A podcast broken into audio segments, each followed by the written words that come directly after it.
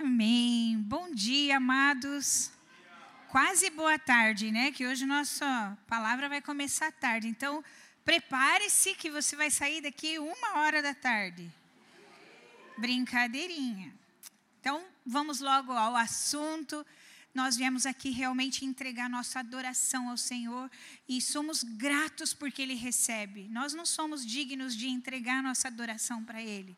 Às vezes a gente não pensa muito sobre isso quando o ministro nos traz junto, quando ele entra pelas portas do louvor e ele vai nos arrastando junto, e quando a gente vê, a gente está cantando de todo o nosso coração, sim ou não? Às vezes a gente não sabe, não percebe que esse é o momento mais importante. E realmente é uma honra poder entregar louvor e o Senhor receber. Então queria que você fechasse seus olhos agora e colocar sua mão assim no seu coração. Vamos orar ao Senhor. Amado Deus, tua voz é aquela que quebra os cedros. Eu sei, Senhor, que a tua voz, ela rompe rochas. Ela é como voz de trovão. Ela é uma voz que nossos ouvidos naturais não estão capacitados para ouvir. Mas nessa manhã nós dispomos os nossos ouvidos espirituais Abre-os, Senhor, para a tua glória. Fala para nós muito mais do que sai da boca do pregador, da pregadora. Fala ao nosso coração. Fala ao nosso espírito, Senhor, porque temos fome de ti. Em nome de Jesus. Amém. Amém. Você pode abrir sua Bíblia comigo lá em Mateus, no capítulo 20, e deixa aberto lá, que a gente vai conversar nessa manhã sobre, sobre esse esse acontecimento aqui. Eu vou andar um pouquinho para trás, um pouquinho para frente, para que a gente possa entender o que Deus deseja ministrar ao nosso coração hoje. Então, o texto base está é, ali no capítulo 20, e eu vou ler um pedaço e depois eu vou contar para vocês o que está acontecendo ali. Então, acompanhem comigo a partir do versículo 1, Jesus falando aos seus discípulos. Porque o reino dos céus é semelhante a um homem, dono de terras, que saiu de madrugada para contratar trabalhadores para a sua vinha. E tendo com, é, combinado com os trabalhadores o pagamento de um denário por dia, mandou-os para a vinha. Saindo por volta das nove horas da manhã, viu na praça outros que estavam desocupados e lhes disse: Vão vocês também trabalhar na vinha, e eu lhes pagarei o que for justo. Eles foram. Tendo saído de novo, perto do meio-dia e às três da tarde, ele fez a mesma coisa. E saindo então por volta das cinco horas da tarde, encontrou outros que estavam desocupados e lhe perguntou: Por que vocês ficaram desocupados o dia todo? E eles responderam: Porque ninguém nos contratou. Então ele, ele lhes disse: Vim vocês também trabalhar na vinha. Ao cair da tarde, o dono da vinha disse ao seu administrador: Chame os trabalhadores e pague a eles o salário, começando pelos últimos e indo até os primeiros. Chegando os que foram contratados às cinco horas da tarde, cada um deles recebeu um denário. Ao chegarem os primeiros, pensaram que receberiam mais Porém, também esses receberam um denário cada um. Mas, tendo-o recebido, começaram a murmurar contra o dono da terra, dizendo: Estes últimos trabalharam apenas uma hora, mas você os igualou a nós, que suportamos a fadiga de um dia inteiro. Então o dono disse a eles: Amigo, não estou sendo injusto com você. Você não combinou comigo trabalhar por um denário? Pegue o que é seu e saia daqui, pois quero dar ao último tanto quanto dei a você. Será que não é lícito fazer o que quero com o que é meu? Ou você ficou com inveja porque eu sou bom? Assim, os últimos serão os primeiros e os primeiros serão os últimos. Dá uma indignação, não dá? Fala a verdade. Se você pudesse escolher entre trabalhar 12 horas numa vinha debaixo de sol e trabalhar uma hora, qual dos dois você escolheria? Uma hora. O salário é o mesmo. Então, por que começar às seis da manhã? Esse texto muitas vezes nos deixa desconfortável, principalmente porque é Jesus ensinando algo tão extraordinário. E Jesus, ele não é injusto. Se tem uma coisa que ele não é e não pode ser, é injusto. Então, tem algo nesse, nessa história que ele está nos ensinando que nós não conseguimos enxergar com nosso, nossos olhos é, naturais. Tem algo que está escondido, mas que nós precisamos saber, porque assim como aqueles discípulos, nós também somos discípulos de Jesus, sim ou não? Sim, queremos ou não queremos entender, aprender. Queremos ou não queremos viver conforme o padrão que Jesus está estabelecendo. Porque para o padrão do mundo, isso aqui é uma baita de uma loucura. Agora, vejam só. Os primeiros trabalhadores que se levantaram de madrugada, eles conseguiram um bom emprego e eles estavam bem satisfeitos. Eles se sentiram abençoados. Afinal de contas, saíram da sua casa cedo e atingiram o objetivo. Vamos supor que eles estivessem procurando um emprego. Jesus não fala isso. Jesus atribui ao dono da vinha todo o mérito. Porque ele vai dizer que o dono da vinha saiu e encontrou, ele viu trabalhadores, ele viu pessoas, e aí ao longo do dia ele foi encontrando outros desocupados que estavam perambulando pela praça. Eles não estavam fazendo nada. Então, nós podemos dizer, olhando com os olhos de Deus, né, com o que a palavra tem nos ensinado, que aqueles primeiros trabalhadores eram tão dignos do trabalho quanto os últimos, sim ou não? Porque no frigir dos ovos, todos eles são iguais, estavam desocupados na praça. Uns começaram antes, às seis da manhã, ou às cinco da manhã, porque o trabalho começava às seis, e outros no final do dia. E aí, eu queria que você pensasse, quando você não merece algo e você ganha, qual é o nome disso? O nome disso é graça. A gente já canta bem aqui, né? O nome disso é graça. Pois bem, esses primeiros trabalhadores, eles estavam recebendo graça. E eu acredito, é, eu me lembro, meu, eu, já, eu tive meu primeiro emprego aos 12 anos. Eu queria muito trabalhar, mas havia dentro da minha casa um preconceito. Então, se uma filha de 12 anos vai trabalhar fora, significa que está faltando alguma coisa em casa. Então, os pais não queriam. Mas, de tanto eu insistir, minha mãe concordou e eu consegui um emprego numa panificadora. Eu era muito pequena, ainda estava num processo de tratamento para poder crescer, senão eu ia ser igual a Débora, bem pequenininha mesmo. E, ou então igual a Miriam, que agora a gente divide, né? Já, graças a Deus, a, a Miriam chegou também, né? Então, é, eu ficava quase na altura do balcão da, da padaria. E o meu patrão fez um estrado para eu poder subir para atender as pessoas. Estava muito piada, né? Eu sei que aquele primeiro patrão meu teve muito prejuízo. Eu quebrei um vidro de um, de um balcão frigorífico. É, eu fazia lanche o tempo todo, tinha muita fome. Então, eu acho que ele me mandou embora mais por causa disso, né? Eu dei muita, muito prejuízo. Mas aos 14 eu consegui meu emprego de carteira assinada. E que alegria que foi para mim. Uma fila devia ter umas 200 meninas, mais ou menos entre 14 e 16 anos. Era uma, uma empresa multinacional japonesa que é, abria oportunidade para os jovens é, poderem trabalhar. E tinha 40 vagas. Eu acredito é, que Deus escolheu pra, me escolheu para estar naquele lugar. A alegria foi tanta e eu vivi. Eu trabalhei lá seis anos e meio e sempre. Depois eu casei com o Cris e ele sabe que é verdade. Eu sempre amei o meu trabalho até o fim. Mas não tem aquele dia que você fica cansado, que já está na hora de férias. Você nem quer sair do trabalho, você quer férias.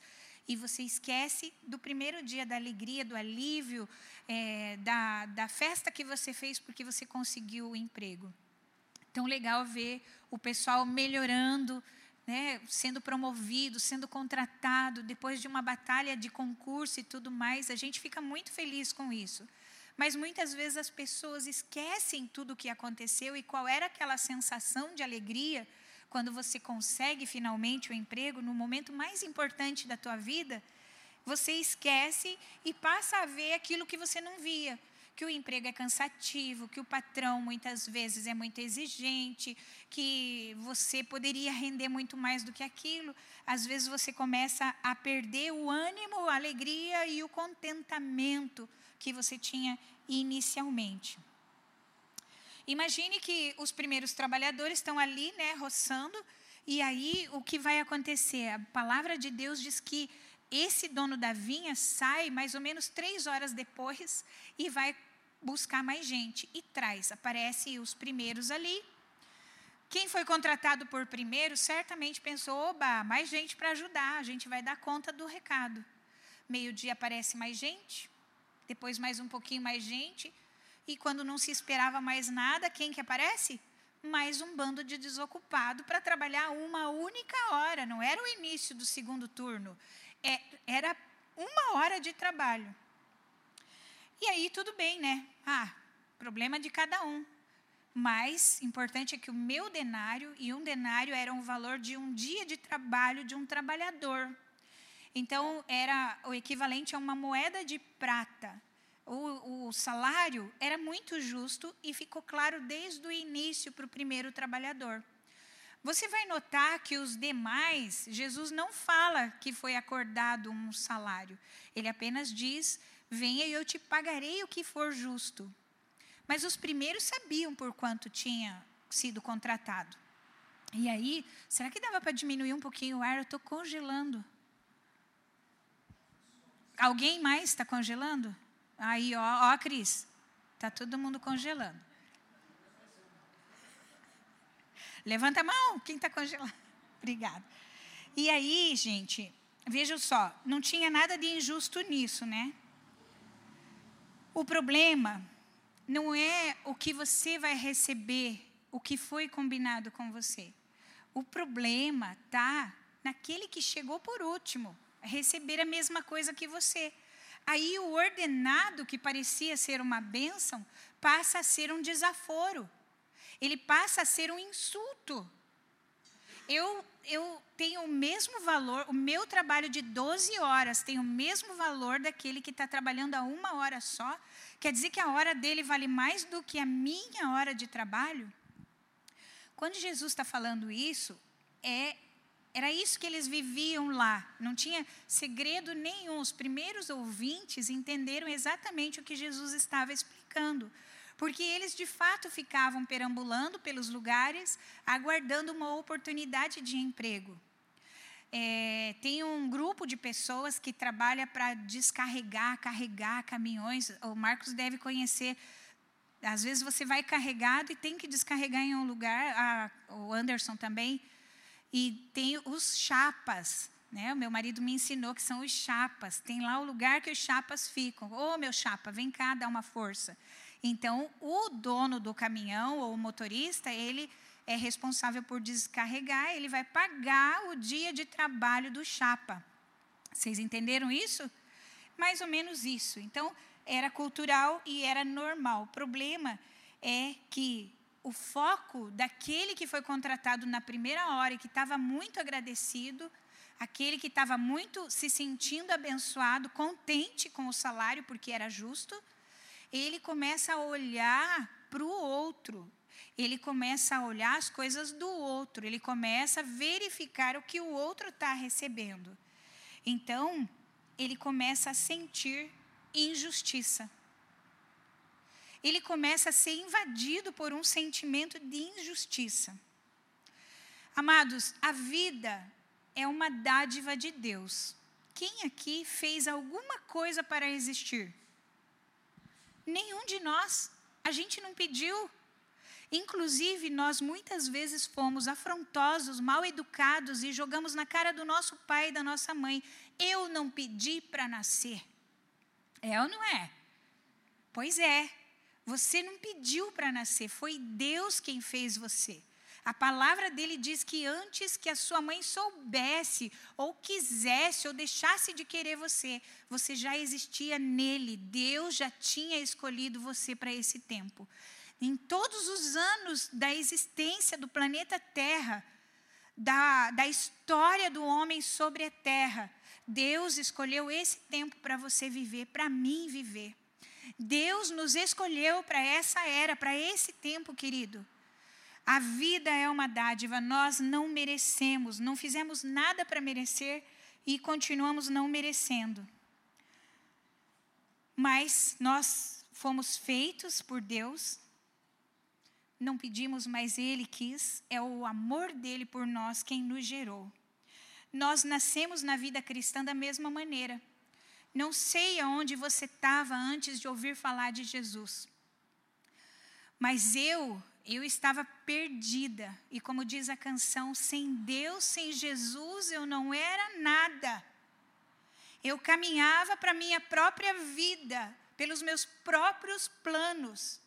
E o meu fim seria nada, a perdição.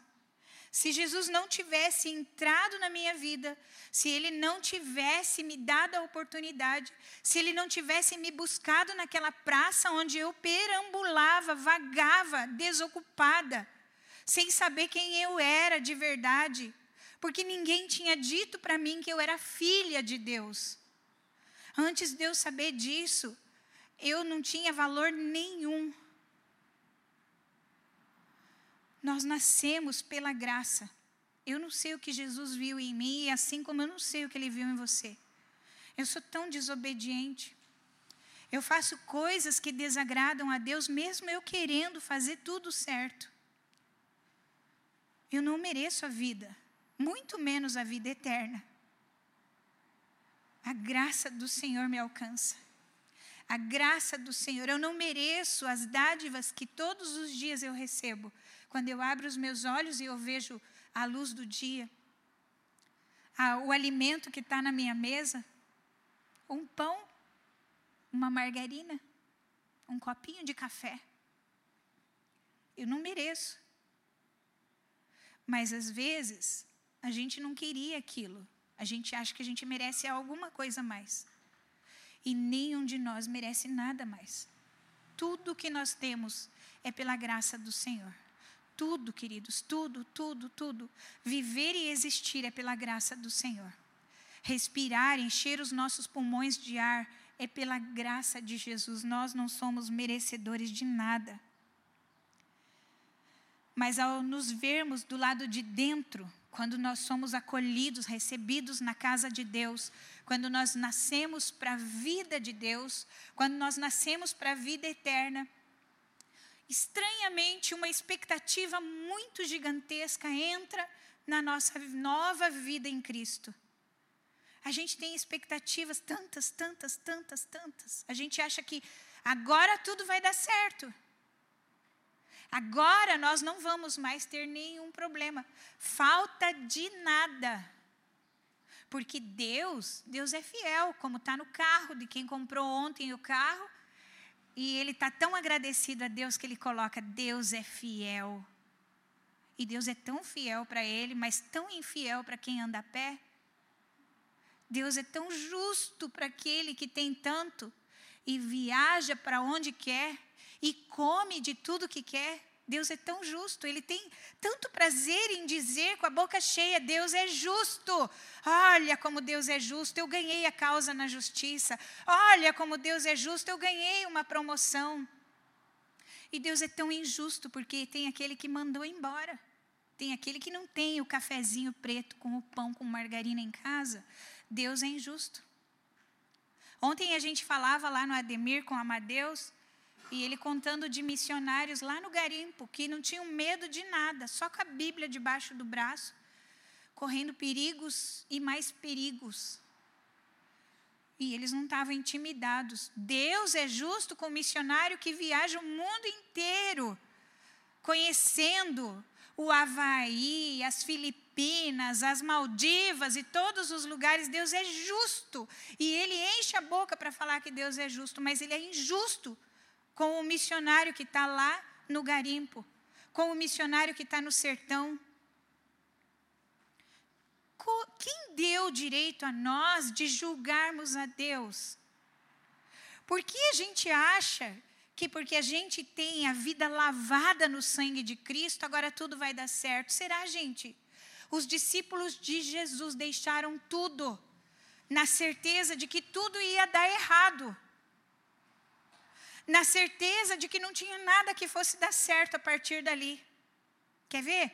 Quando Jesus conta essa parábola, os discípulos estavam todos na expectativa, porque um jovem muito rico tinha vindo para ele e dito: Olha, Senhor, eu já faço tudo, tudo, tudo. Eu sou perfeito. O que mais eu devo fazer para herdar a vida eterna? E Jesus disse: Olha, que bom que você faz tudo. Agora vai, vende tudo que você tem, dá para os pobres, pode me seguir. E o jovem foi embora triste.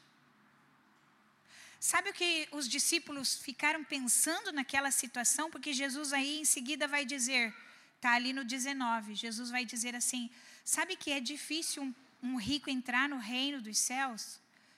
Não é impossível, porque para Deus tudo é possível. Os discípulos então pensam: puxa, é Jesus, nós já largamos tudo. Não tinha muito, mas o que a gente tinha, a gente largou. E nós estamos aqui. Jesus, nós largamos tudo, o que, que nós vamos receber então? E aí Jesus mostra para eles que eles têm direito sim, que eles vão receber coisas grandes. Ali, capítulo 19 de Mateus, você pode acompanhar comigo. No versículo 27, sempre ele, o famoso grande Pedro, Pedro vai dizer: Eis que nós deixamos tudo e seguimos o Senhor que será, pois, de nós? E Jesus respondeu: Em verdade lhes digo que na regeneração, quando o filho do homem se assentar no trono da sua glória, vocês que me seguiram também se assentarão em doze tronos para julgar as doze tribos de Israel. Gente, tinha uma recompensa. Mas ele disse aonde que era?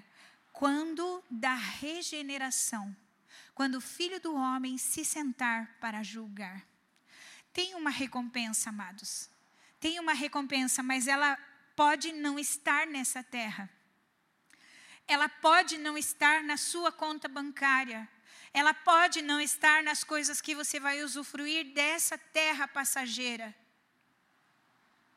Pode ser que fique desconfortável para nós, mas tem sim. Tem uma recompensa, tem uma herança que o Senhor está prometendo. Nós podemos ver, ele falou isso. Mas em seguida ele conta essa parábola do trabalhador da primeira hora que se indigna com Deus. Porque você sabe que o dono da vinha, quem é o dono da vinha? É Deus.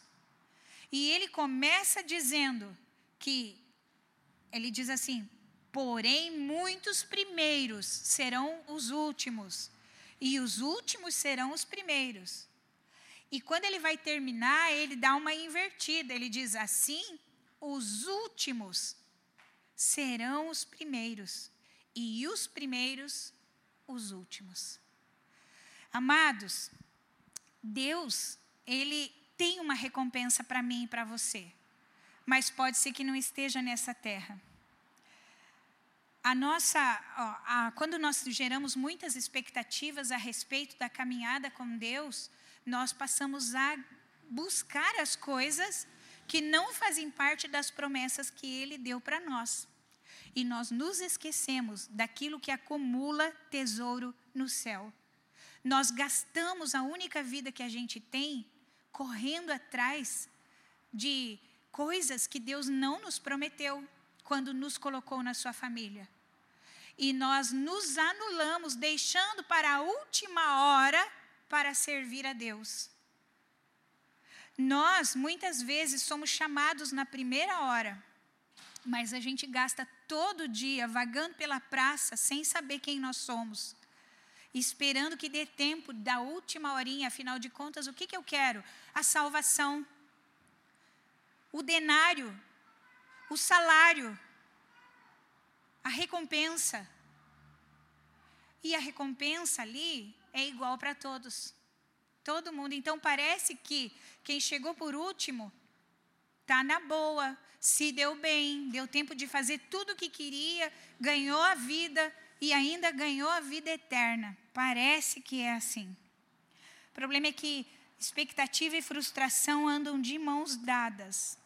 Mas quando entra a comparação, aí então até mesmo a nossa vida eterna é comprometida.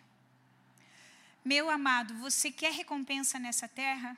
Você quer recompensa, você quer dias melhores, coisas melhores, vida melhor, você quer comer do melhor, viver da melhor maneira? Amém. Eu também quero. Mas eu não vou me frustrar sabendo, porque eu sei que não é isso que o Senhor prometeu para mim. Pode ser que eu tenha? Pode. E tudo que eu tenho eu já acho um exagero perante tudo o que eu mereço. Eu não mereço nada. Nós precisamos o tempo todo estar tá pregando para nós mesmos, queridos. Não tem nada de errado em querer recompensa. Pedro pergunta, né? O que, que nós vamos fazer? O que, que nós vamos ganhar? O que será, pois, de nós? E Jesus fala para ele: vocês vão sentar em tronos comigo. Vocês estarão ao meu lado. Mas sabe, a ambição é tão grande que quando a gente continua a leitura, a gente vai ver a mãe de dois discípulos indo lá na sequência, gente, eles ouviram tudo isso. Senhor, posso te pedir um favor? Posso, um favor, ela diz. E Jesus pergunta: O que, que você quer? Ai, Senhor, está lá no capítulo 20, no versículo 21. Jesus responde: O que você quer? Manda que no seu reino esses meus dois filhos se assentem, um à sua direita e outro à sua esquerda. Gente, não bastava sentar em trono tem que ser um do lado de Jesus e outro do outro lado. Já não estava bom demais, eles nem mereciam sentar no trono. É uma mostra. A mãe está no nosso meio. Os discípulos estão no nosso meio. O jovem rico está no nosso meio. Jesus está no nosso meio. Estranho, né? Meu Deus do céu. E aí os outros dez, sabe o que eles fizeram? Está lá no versículo 24. Quando os outros dez discípulos ouviram isso, ficaram indignados. Indignados com a ousadia, com o atrevimento dos dois. Gente, quando a gente olha para os outros, é isso que a gente fica. Indignados. Indignados. Agora imagine se Jesus dissesse: Claro, é todo de vocês. Senta um para cá e outro para lá, está decidido. Quem vai na direita? Quem vai na esquerda? Aí esses dez, eles iam chutar o trono. Eles iam jogar os tronos que o Senhor está falando fora. Por quê? Porque a gente se veste de injustiçado quando nós temos as nossas expectativas frustradas quando a gente se compara com o outro. Essa parábola é o ensinamento de Jesus aos discípulos, que estavam refletindo sobre uma coisa muito séria, sobre o reino dos céus, sobre o reino de Deus. Por isso Jesus começa dizendo: o reino de Deus é semelhante. Ou seja, não tem muita diferença. Quem chegou primeiro e quem chegou depois a diferença está no coração de cada um de nós. Com qual coração nós vamos receber a nossa recompensa? Com qual coração nós vamos nos aparecer, nos, nos apresentar diante do Pai? Estes trabalhadores da primeira hora, eles não eram dignos do, do trabalho, mas eles mereciam a recompensa, porque era o combinado era o trato, um denário, uma moeda de prata. Não é? Tá certo. E o dono da vinha deu a eles aquilo que eles mereciam. Sabe, não houve nenhuma injustiça nisso, nenhuma injustiça. Acontece que o que eles não tinham entendido é que quem chega primeiro desfruta mais tempo da presença do dono da vinha. Esse era o maior problema. E o que o dono queria era que eles entendessem que quem ganhou a maior recompensa foi quem chegou primeiro. Por isso, Jesus fala: os últimos serão primeiros, e os primeiros serão os últimos. Por isso Jesus diz: porém, muitos primeiros serão últimos, e os últimos serão primeiros. Com que coração nós chegamos diante de Deus? Você quer curtir a sua vida primeiro para depois servir a Ele? Você está de olho só na recompensa? Então você é um escravo, você é um trabalhador e você merece um salário. E é só o que você merece. Mais nada. Agora, filho, filho tem herança. Filho senta em trono. Filho não está nem aí para o salário. Filho trabalha por amor ao dono da vinha. Filho entende que quanto mais perto do Senhor ele estiver, melhor que quanto mais tempo ele estiver com o Senhor, melhor. Que quanto mais ele puder caminhar juntinho, melhor. Eu não gosto de me atrasar, eu detesto. Mas se eu, se eu venho para a igreja, eu não gosto jamais de me atrasar. E olha que eu chego primeiro, quase sempre. Mas sabe por que, que eu gosto de estar aqui? Eu gosto de receber vocês. Eu gosto de abraçar os irmãos, mas não é porque eu sou pastora porque quando eu não era, eu também gostava. Eu também estava lá para abraçar todo mundo. Eu também queria estar junto. Eu não venho para a igreja para adorar ao Senhor chegando no momento da adoração ou até atrasada. Eu chego antes porque eu amo os irmãos. Eu amo estar junto. Sabe, para Deus é antes, querido. É quanto mais tempo você fica na presença dEle. É quanto mais tempo você fica próximo do Senhor. Não sejamos tolos como o jovem rico, não sejamos tolos como os trabalhadores da primeira hora que se transformaram em religiosos, que botavam o dedo para dizer o que era certo e o que era errado, a ponto de achar que o dono da vinha era injusto. Não seja tolo ficar olhando o que os outros têm. Não seja tolo quando você olha uma injustiça sendo cometida, ou uma barbaridade sendo cometida e você acha que Deus não vai exercer justiça. Não é porque Ele é longânimo que Ele deixa de ser justo. Não é porque Ele escolhe dar mais uma chance que Ele não vai julgar. Sabe, amado, segue olhando para o alvo, e o alvo é Jesus. Segue como filho e não como um escravo. Você não, não é um escravo. A recompensa não é o denário, a recompensa não é a moeda de prata, a recompensa não é o salário, não é o dinheiro, não é o desfrute, não é as coisas que você pode ganhar nesse mundo. A recompensa é Ele. E Ele quer que você queira Ele. Ele e não, não o salário. Escravo trabalha por salário, filho, filho trabalha por amor. Filho trabalha para o pai da seara, para o pai, para o dono da vinha. Deus está nos chamando para sermos esses filhos. E eu não sei se você entrou na primeira hora, se você entrou às nove da manhã, meio-dia, três da tarde, cinco da tarde, não importa, você está junto. Você está junto, nós estamos juntos. Amém, queridos?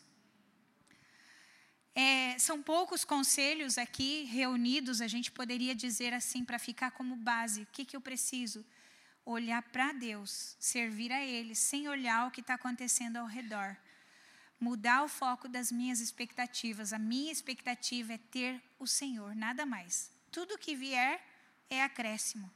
Mas mesmo que eu tenha muito ou que eu tenha pouco, eu não mereço nada. Eu não pedi a vida, ela me foi dada como uma dádiva, como um presente. E a minha obrigação é devolvê-la para Deus. Amém? Então, feche seus olhos um minutinho, eu quero orar pela sua vida. Nós precisamos buscar o Senhor da vinha, e quem busca o Senhor da vinha é filho. Adorar a Deus é desfrutar dele. Quanto você tem desfrutado de Deus? Quanto você tem desfrutado da presença do Senhor? Responde para si mesmo: onde estão os seus olhos? Onde estão os seus olhos? Onde estão seus olhos? Você olha para o dono da vinha ou você olha para o que ele pode te dar? Você olha para o dono da vinha ou você olha para a salvação eterna com Cristo? Pai, no nome de Jesus, meus irmãos estão aqui, assim como eu, e diante da tua palavra que nos deixa perplexos, ela é confusa porque parece que está alguma coisa fora de ordem, mas foi assim mesmo que o Senhor ensinou. Aquele que deseja ser grande, aquele que deseja ser grande, seja aquele que serve. Aquele que deseja ser grande, seja aquele primeiro a servir, seja o menor. Quem quiser tornar-se um homem grande entre nós, que se coloque a serviço de todos os outros. Quem quiser ser o primeiro entre nós, que seja o servo de todos, assim como fez Jesus, que nos serviu, que nos serviu e deu a sua vida em resgate de muitos. Deus, nós te louvamos pela tua palavra nesta manhã. Obrigada, Senhor. Guarda dentro do nosso coração e muda a nossa vida Muda as nossas expectativas, Senhor, para a honra e glória do teu nome, em nome de Jesus. Amém. Amém. Queridos, nós vamos nos preparar agora para a ceia, e eu não vejo momento melhor do que depois de ouvirmos a palavra de Deus ser ministrada, muitas vezes nos dando um chacoalhão, mas não é isso que a palavra deseja nessa manhã. A palavra deseja dizer que você já tem o direito de desfrutar da presença do dono da vinha. Então, eu queria que se colocasse em pé todas as pessoas aqui convidadas pelo Senhor Jesus para participar da ceia, da mesa do Senhor. A ceia, ela não é minha. Se ela fosse minha, talvez eu poderia dizer assim: ó, você pode participar, você não pode. A ceia é do Senhor e é Ele quem chama você. Se Ele está chamando, não feche seu coração. Se Ele está te convidando, atenda a esse chamado e venha, mesmo que carregado, para a mesa do Senhor. A mesa do Senhor é santa. Na mesa do Senhor é comunhão. Comunhão fala de sermos um, de nos comportarmos como um. Às vezes a gente cometeu algumas coisas ali fora, né? De repente você chegou aqui até brigado, teu coração estava azedo, estava peludo. Talvez nessa semana aconteceram coisas ruins com você. Quem sabe você se sente até indigno de sentar à mesa do Senhor. Mas eu te digo, querido,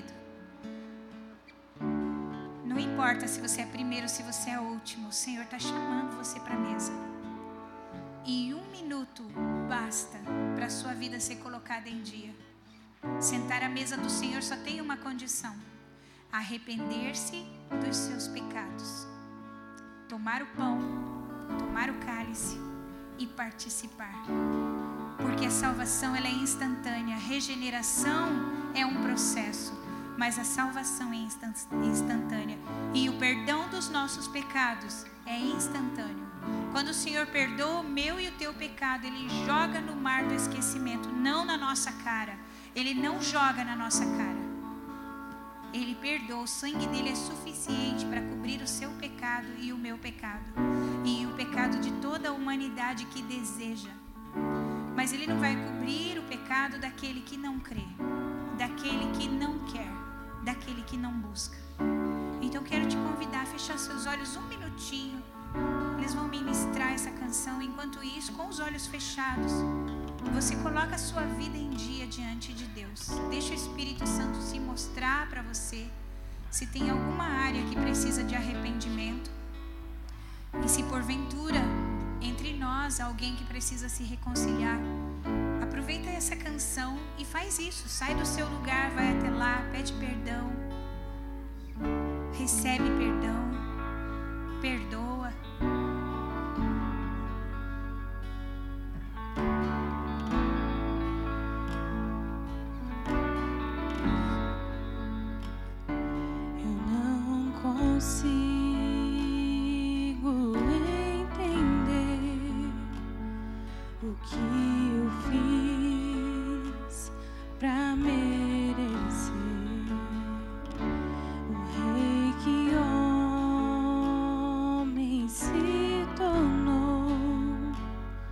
e os meus pecados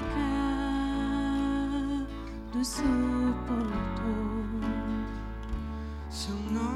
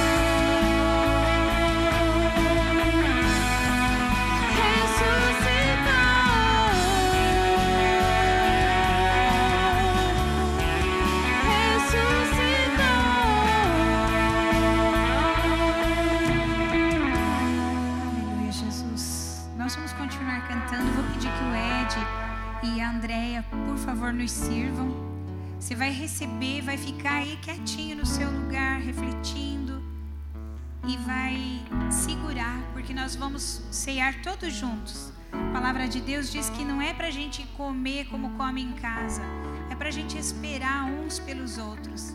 Nessa situação não vale quem chega primeiro. Quem chega primeiro segura por mais tempo os elementos. Amém?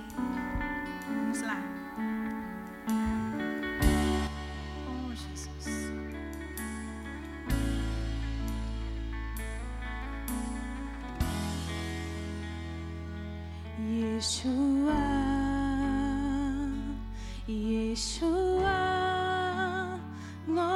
Seja ao Rei, glorioso Salvador.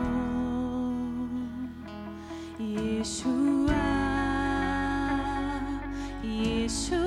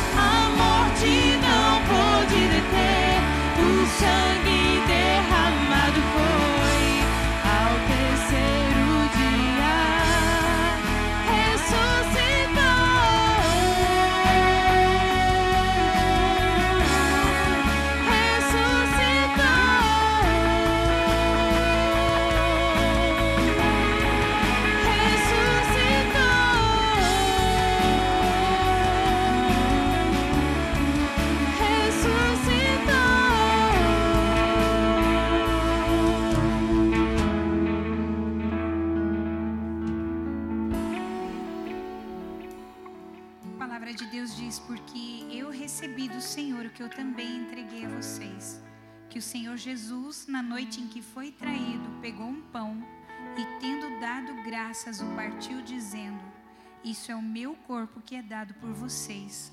Façam isso em memória de mim. Na noite em que ele foi traído, o que nós fazemos na noite que somos traídos? O que eu e você fazemos quando somos traídos? Pois Jesus está chamando a minha vida, a sua vida, fazer como Ele. Na noite em que é traído, tome o pão, tome o cálice e sirva os seus irmãos. Ame os seus irmãos. Divida-se entre os seus irmãos. Na noite em que nós somos decepcionados, na noite em que somos entregues, na noite do decreto sobre a nossa vida, Jesus nos dá o exemplo, ele pega o pão, ele pega o cálice e ele serve os seus irmãos, dizendo: Eu tenho prazer de me dividir por vocês. Eu tenho prazer de me derramar por vocês. Eu não estou fazendo isso contrariado. Eu estou fazendo por amor. Amados, a minha obrigação e a sua obrigação ao segurar os elementos que simbolizam o corpo de Cristo, o sangue de Cristo, é levar essa mensagem, é levar a verdade de que Jesus morreu para cobrir o meu pecado e por isso eu não sou mais escravo e ninguém precisa ser. E por isso eu não vou mais para o inferno e ninguém precisa ir, ninguém. A salvação é dada a todos, a todos, a todos. Precisam saber disso, mas quem vai falar para eles? Quem vai falar? Eu vou falar, Senhor. Eu vou falar. Eu vou falar, Senhor. Querido, levante o, essa partícula de pão que simboliza o corpo de Cristo. Levante os céus, porque foi isso que o Senhor Jesus levantou. Levantou e deu graça. Senhor, te damos graça. Obrigada, Deus, porque o Senhor nos deu Jesus. Obrigada, Deus, porque Jesus morreu naquela cruz por mim. Eu fui culpada da morte de Cristo, sim. Foram os meus pecados que, que pregaram Jesus lá naquela cruz. Foram os meus pecados que humilharam Jesus diante de todas aquelas pessoas. Foi por mim que ele foi humilhado chicoteado foi por mim, Senhor, foi pela maldade que há em mim, pelo meu pecado, Senhor, o meu pecado que não tem preço, o meu pecado que eu não posso pagar, Senhor. Ele pagou por mim. Obrigada, Deus, obrigada, Jesus, obrigada. Nós participamos nessa hora com a consciência de que verdadeiramente o Senhor se deu por nós verdadeiramente o Senhor se deu por nós. Vamos participar, amados.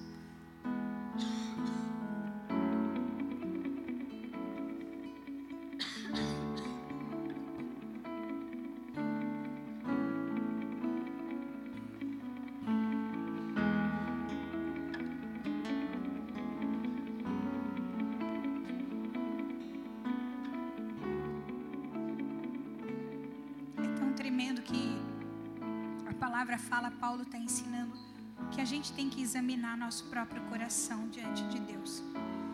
E o mais importante de tudo que ele diz ali é para lembrar de Jesus, do sacrifício, do preço que ele pagou por nós. Mas ele fala que não é para fazer de qualquer forma, gente. Não é de qualquer forma. Não é um ritual. Não banalize. É espiritual. A mesa do Senhor é espiritual você não podíamos entrar na presença de Deus. Não podíamos. Mas Jesus nos vestiu com a dignidade dele. Ele nos carregou nos, nos seus lombos, no seu colo. Você não podia caminhar até lá, mas Jesus nos carregou. Esse é o cálice do sangue de Jesus Cristo. Ele representa nessa manhã para minha vida e cura para a sua vida, porque no sangue de Jesus há cura. Você tem uma situação que você precisa de cura, não é o líquido que está ali dentro que vai fazer algo por você, é o sangue que foi derramado na cruz do Calvário. E ele está disponível para mim e para você. Você quer cura? Pede para o Senhor agora. Cura, Senhor, cura minha vida. Cura o meu corpo físico, cura as minhas emoções, cura as minhas memórias traumáticas, Senhor. Tira de mim essa carga tão terrível de tudo que fizeram comigo, Senhor. Teu sangue é suficiente, teu sangue é suficiente. Cura-nos, Senhor, nesta manhã. Te damos graças, ó Deus, pelo teu cálice. Bebemos o teu cálice contigo, Senhor, no nome de Jesus. Vamos participar todos.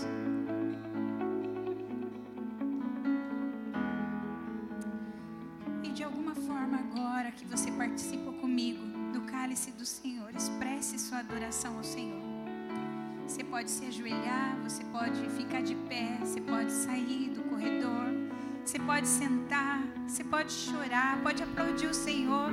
Você é livre, você está na casa do Pai, mas expresse a sua gratidão nessa hora.